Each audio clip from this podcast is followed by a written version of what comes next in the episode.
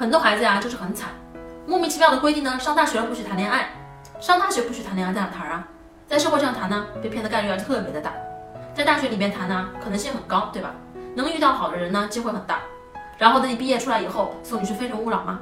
所以中国的家长啊，找二十年开始读书就好了。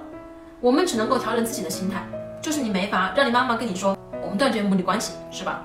你只能跟你妈妈好好谈，就是比较温柔的，比较心平气和的，因为大喊大叫会造成更多的伤害。然后你妈妈一哭呢，你就会内疚。妈妈最容易用内疚的方式来控制女儿，因为妈妈一般都不会控制儿子。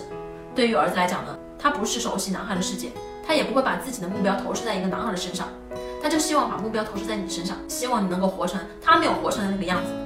这个呢会导致啊，这个女生这一辈子就会充满内疚感，经常在内疚和暴躁之间徘徊，近了就暴躁，离得远了呢又内疚，就是这样。所以你们俩呀都得直面这件事情，就是你得跟他讨论一下这个问题。跟他一起打开手机听一下母爱的期盼，然后你跟他讨论说：“妈妈，你看这个会给女儿造成这么大的压力，咱们能不能保持一个更加良好的空间和距离？我也定下向你汇报，对吧？咱们也经常见面，开开心心的。但你别再老，但你别老在背后监控我。我们就是聊啊，讨论啊，是不是？